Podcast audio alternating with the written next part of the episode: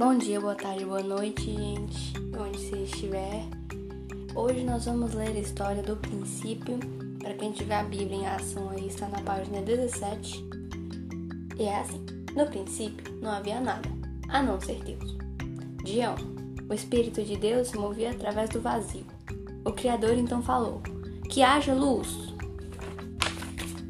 Dia 2.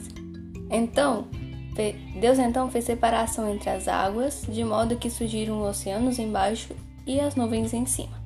O Criador chamou as águas de mares e o firmamento de céus. Dia 3.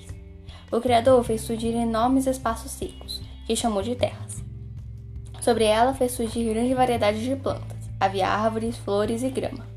Então, para que a vida vegetal pudesse se reproduzir, fez as sementes. Logo apareceram os frutos e a terra foi coberta de vida e beleza. E Deus viu que tudo aquilo era bom. Dia 4.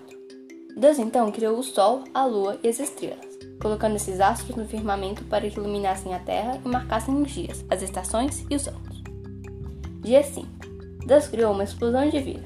A terra e os mares se encheram de criaturas, dos grandes animais aos menores bichinhos, os selvagens e os domésticos, os que caminham sobre as patas, os que nadam e os que, os que rastejam. E os pássaros voem, bradou Deus. Logo o espaço acima da terra foi tomado por todo tipo de aves. Frutifiquem e ocupem a terra, ordenou Deus, enquanto abençoava os seres vivos da terra, do mar e do céu. E Deus viu que isso era bom. Dia 6. Deus então resolveu criar o primeiro homem, chamado Adão, e Eva, a primeira mulher. Eles eram os mais importantes seres de toda a criação, porque o Senhor os fez à sua própria imagem, diferente dos animais. Junto com o homem e a mulher, Deus fez planos para que os seres humanos governassem e vivessem em harmonia com todas as coisas vivas sobre a terra. E Deus olhou para tudo que havia feito e viu que era bom, muito bom. Dia 7. E no sétimo dia, Deus descansou.